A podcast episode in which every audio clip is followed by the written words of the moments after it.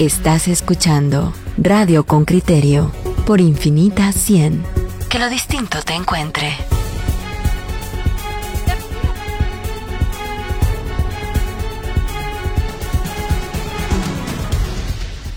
Miren, fue una comisión legislativa, la de previsión social, la que conoció y, y, recomendó, la que conoció el informe del Procurador General de la Nación y de la y de la Contraloría respecto a la necesidad de, a, lo que ellos consideran que es la causal para, para sustituir a las autoridades del Instituto Guatemalteco de Seguridad Social. Escuchemos la nota que ha preparado Henry Bean y abramos este tema a, a discusión. Ojalá quisieran hablar con nosotros los auténticos protagonistas. Eh, estamos hablando tanto de la secretaria general de la presidencia como el procurador general de la nación, ojalá el contralor general de cuentas. Hablemos de este tema.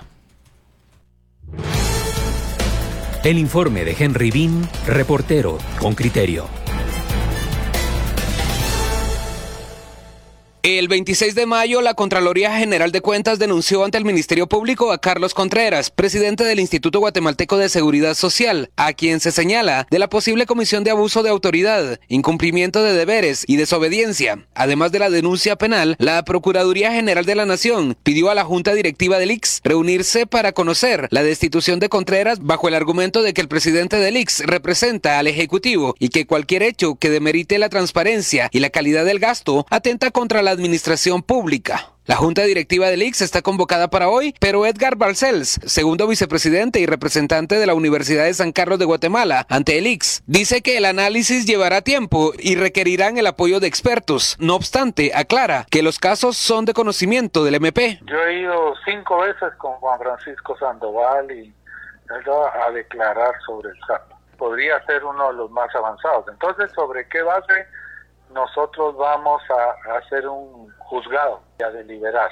Si hay faltas administrativas de cuestiones gerenciales, entonces eso es también lo que tenemos que ver, de cómo Contreras ha manejado la directiva. Eso sí nos compete. Con criterio intentó llamar a otros representantes, pero no respondieron. La denuncia ante el MP está firmada por Carlos Cobar Cuellar, un abogado de la Contraloría capturado y acusado hace dos semanas por pedir un soborno de 25 mil quetzales. El expediente contra Contreras surgió de auditorías que solicitó la Comisión Legislativa de Previsión y Seguridad Social. Esta última la integran nueve diputados, ocho de los cuales firmaron el informe. Seis congresistas de la Unidad Nacional de la Esperanza. Ellos son Víctor Guerra, Darwin Lucas Paz, Olga Marina Juárez, Félix Raúl Solórzano y Haroldo Ríos. Oscar Argueta, diputado de la UNE y secretario general en funciones del partido, respondió que su bloque no está de acuerdo con esa solicitud y dijo que estos diputados forman parte de la facción que dirige Sandra Torres. Argueta cree que detrás hay intereses de Gustavo Alejos, exsecretario privado del expresidente Álvaro Colón y financista de Torres. Alejos enfrenta procesos penales por dos temas vinculados a la compra de medicamentos en el Seguro Social,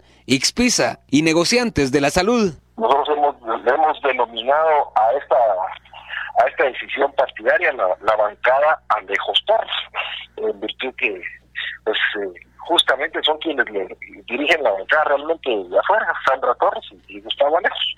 Eh, desde ahí entendemos de qué se trata. Se trata del control sobre el Instituto Guatemalteco de Seguridad Social, sobre el control de la compra de los medicamentos, va a ser específico. Cándido Fernando Pérez Leal, diputado oficialista y secretario de la Comisión de Seguridad Social, también firma la petición de remover al presidente del Seguro Social. Leal dice que los integrantes de la Junta Directiva del IX no se presentaron a las citaciones de la comisión y que cayeron en rebeldía. Además, señala que no se viola la autonomía del Seguro Social y que no hay tinte político. Los documentos apuntan a acciones en concreto del presidente de la institución. Se pidió y se mencionó al presidente de la Junta del, del porque nosotros no estamos facultados, eso sí, en remover toda la junta directiva, porque saben que la junta directiva está regida por varios integrantes que varias instituciones los nombran.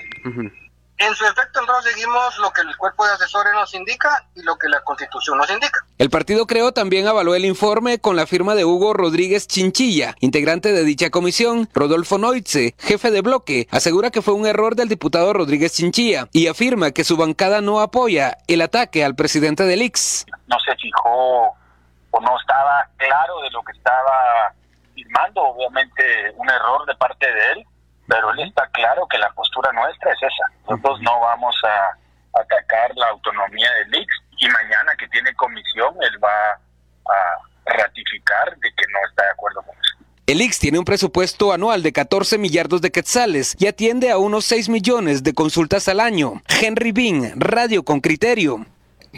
Muy bien, ahí está la, la información de de Henry Bean. Mm, tenemos como respuesta de parte de comunicación de la Oficina de Comunicación del Procurador General de, de, la Nación que él declina participar en esta discusión. Entiendo que también intentamos, Claudia, hablar con la Secretaría, la, Secretaria, General. General de la Presidencia, quien también declinó participar en esta discusión. Es como, no sé, es como que tiran la piedra y de ahí todo el mundo esconde la mano, nadie quiere hablar sobre el tema. Bueno, en todo caso, es importante. Los diputados no quieren hablar, los funcionarios no quieren hablar. ¿Cómo, ¿Cómo abordamos los ciudadanos un tema de tanta relevancia? Bueno, mira, lo que es importante es conocer todos, todos esos oficios que fueron enviados, ese expediente que fue enviado a la Junta Directiva del Seguro Social de parte del Procurador General.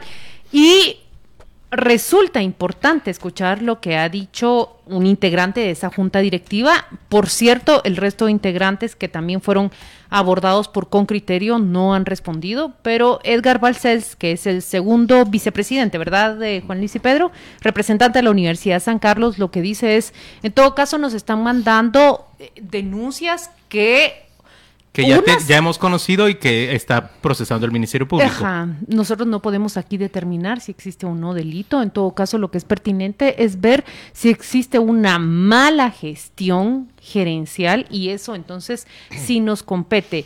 En el resumen, el Procurador General de la Nación lo que dice es que hay tanto acusaciones en el Ministerio Público como también quejas de un mal, mal, mal servicio, de una atención que es deficiente en el Seguro Social.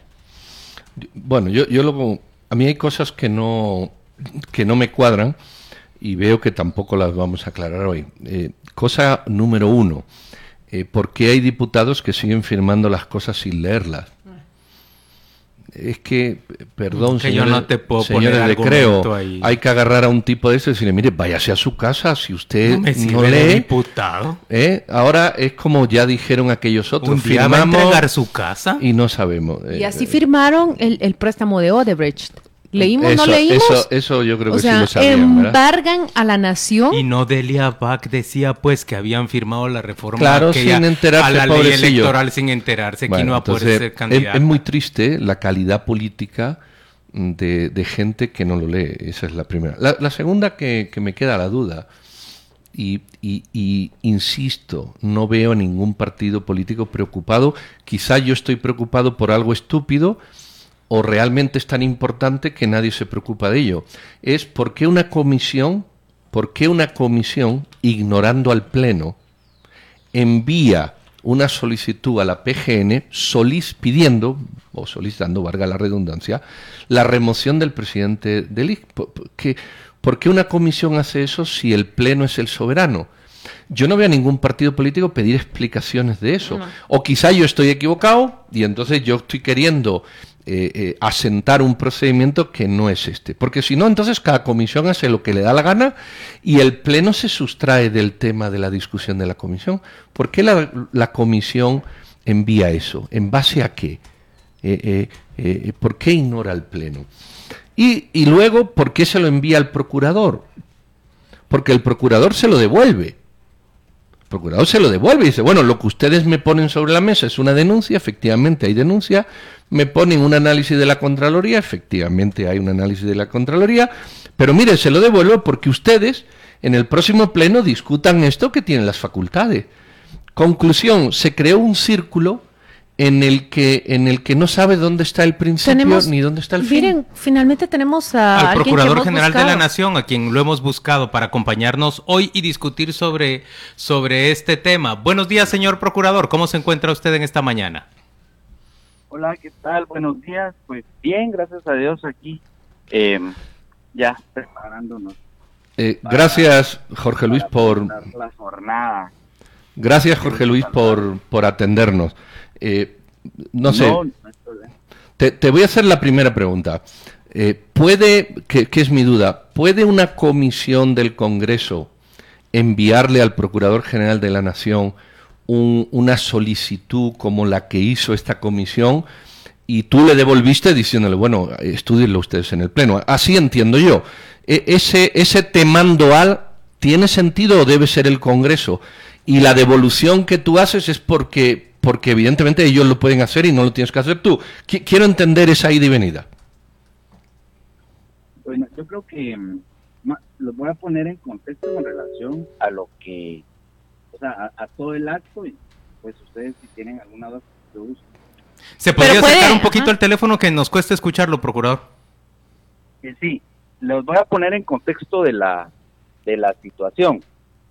Adelante. Resulta eh, el Congreso remite al, al despacho unas actuaciones eh, que ellos realizan en el ejercicio de, la fiscalización que ellos hacen de los de los funcionarios públicos, en donde eh, se ha presentado una denuncia eh, en contra de el presidente de la junta directiva de, de ¿verdad?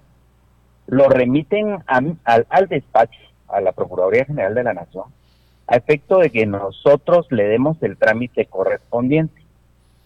Yo creo que, eh, bueno, de igual forma remiten al presidente de la República el mismo, casi que el mismo documento, ¿verdad? Entonces, eh, obviamente, cuando lo, lo remiten a, a mi despacho, yo verifico que yo no tengo absolutamente nada más que hacerlo del conocimiento de la Junta Directiva de él, ¿verdad? En consideración a lo que se está planteando, porque es una denuncia que se presentó, eh, entiendo yo, en el Ministerio Público. Entonces, yo no lo regreso a los diputados, yo lo que hago es, teniendo en consideración de que ya la denuncia está planteada, yo asumo dos, dos, um, dos um, tomo dos, dos caminos. El primero es apersonarme a la denuncia, tal y como es ah, eh, mi la obligación de la Procuraduría General de la Nación. Y segundo, hacerlo del conocimiento de la Junta Directiva con relación a lo que se está planteando o lo que lo que llega a mi despacho para que tenga conocimiento y ellos tomen las acciones que son competentes. Ahora, ¿por qué no tomo yo ningún tipo de acción? Primero, eh, si existe una denuncia, ese, eh, o sea, ante la cuando se dan ciertas acciones y existe la probabilidad de la comisión de un delito, pues será el Ministerio Público quien va a determinar eh, si, si procede deducir algún tipo de responsabilidad o no en el tema de la denuncia. Segundo, ¿por qué no tomo yo ningún tipo de acción? Porque eh, el ICE es autónomo y los miembros de la junta directiva del IC gozan de inamovilidad, salvo ciertas causales que en algún momento podrían, podrían generarla. ¿Por qué es de que yo remito a la junta directiva?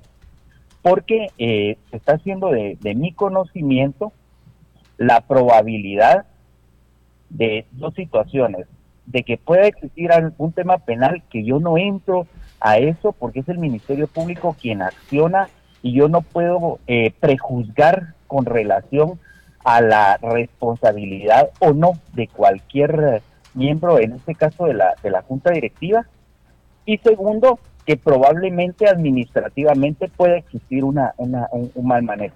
Entonces, ¿Cuál es la situación aquí? ¿Por qué a la Junta Directiva y no por qué directamente al presidente? Cabalmente, porque la Junta Directiva se constituye como un garante y un contralor, un fiscalizador de la función que existe en, la, en cuanto a la administración del, Seguro Social.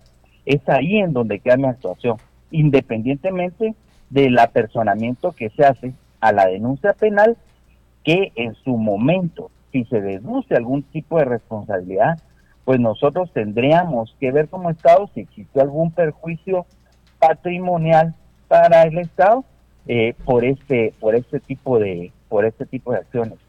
Procurador, pero a los diputados ni tampoco eh, obviamente puedo tomar ningún tipo de acción por lo que les estoy eh, comentando, refiriendo. Pero usted llega a recomendar o no llega a recomendar la sustitución?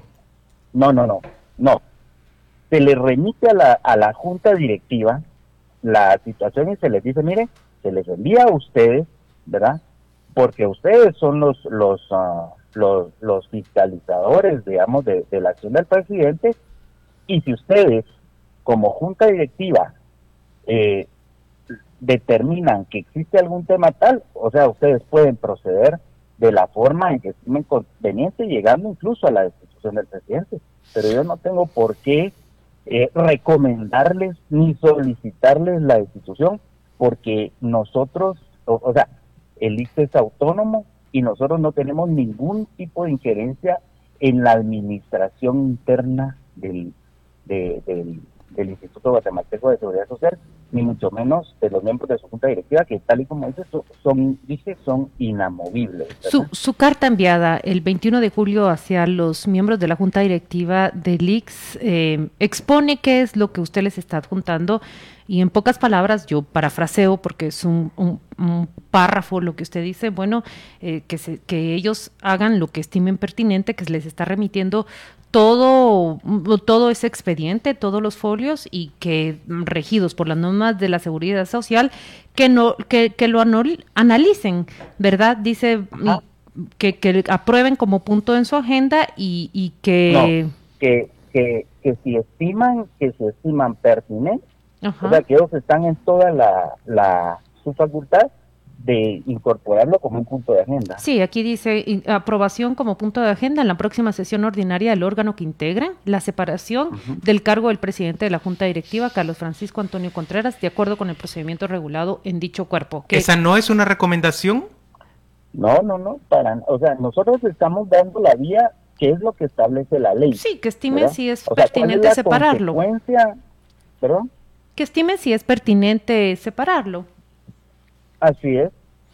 Eh, eh, procurador, ¿qué, tan normal es que una comisión del Congreso envíe informes? A, mí aquí me sigue quedando una laguna de forma. ¿Qué, tan normal es que, un, me, que me sigue quedando una laguna de forma? ¿Qué tan normal es que una comisión del Congreso envíe al procurador esto que te mandaron? Y no sea el pleno del Congreso. No sé qué ah. tan normal es eso porque pues, en mi opinión veo que hay un problema de forma. Pues normal, normal no es, eh, o sea, normal no es, em, y por eso, porque cabalmente, digamos, yo no soy el, yo no soy el medio ni voy a ejercer ningún tipo de, de acción en cuanto a la pretensión que se plantea en, en, en la denuncia del, del ¿cómo se llama? Del, de, del diputado, o sea, de la comisión, ¿verdad? Muy bien. Yo, yo lo que veo, a ver, y, lo pregunto directamente, ¿no hay aquí una acción en realidad para, para sustituir sobre todo al presidente de la Junta Directiva del IX? Pero ¿no sería eso a ver, ¿no sería lo correcto esperar en todo caso a que el Ministerio Público concluyera su investigación para establecer si hay elementos para que tal cosa ocurra? Es que lo que pasa, bueno, es que aquí hay dos situaciones, era lo que yo les manifestaba. Hay dos situaciones. La primera es la denuncia que ellos presentan en donde aducen la probabilidad de la comisión de hechos delictivos definitivamente. Ellos son los diputados. Ahí, en, en, el caso del tema penal, es donde yo les decía de que nosotros, y ni siquiera la junta directiva, eh, pueden emitir una opinión. El tema penal es penal. ¿Perdón? El tema penal es penal. Claro, o sea, ni siquiera la junta directiva podría decidir en su momento eh, en consideración eh, a, a, que a la denuncia prejuzgar con relación a la responsabilidad o no del, del presidente, o sea, y, en ese sentido nadie. Pero, eh, hay también eh, ciertos preceptos que se deben de, considerar, o sea, ciertos principios dentro de la administración pública que se deben de considerar, eh, por, pero a eso ya es cabalmente por el ente que fiscaliza el desempeño en este caso del funcionario, que es la junta directiva. Claro, por un lado tenemos la acusación en el Ministerio Público y en el segundo, la segunda parte, según sus oficios, es la carencia de asistencia médico hospitalaria en el Hospital General de Enfermedades de la Zona 9, entiendo yo. Pero, exacto, y es más, yo les digo de que en eso nosotros no entramos, yo, o sea, no entro ni siquiera a ahondar, porque ¿quién más que la junta directiva conoce realmente eh, cómo está funcionando, cuál ha sido el desempeño. Si yo estimo que muchas de las acciones pasan por la junta directiva y ellos son los que determinan si se hacen o si se ejecutan o no. Entonces, nosotros ahí no entramos al tema. Es como que si nosotros entráramos a valorar, por ejemplo, eh, lo que la Contraloría eh, General de Cuentas ha determinado en algún tipo de, auditoría que se ha. O sea, nosotros no entramos a, ver eso. Bueno, eh, mire, resumiéndolo lo veo así. Miren, señores de la Junta Directiva, hay un proceso en el Ministerio, eh, Ministerio Público que ha de seguir su curso legal porque ustedes no pueden arribar a una conclusión toda vez no exista una investigación que establece la verdad oficial. Punto número uno. Y punto número dos, si hay asistencia médica o no en este hospital que constituye la otra queja, eso ustedes lo deben saber. Claro. Poco más o menos a eso se reduce entonces. Sí, o sea, el tema es, como les digo, eh, una cuestión administrativa en donde nosotros simplemente le decimos a la Junta, Junta Directiva, está esto que nos fue remitido, y valoren ustedes el tema. La ley establece, eh, o sea, genera los parámetros en cuanto a que ustedes tendrán que valorar y tomar decisiones. Muy bien, señor procurador, gracias por acompañarnos esta mañana en Radio con Criterio. Se trata del Procurador General de la Nación, eh, don José Luis Donado. Vamos a la pausa comercial y volvamos volvemos dentro de muy poco.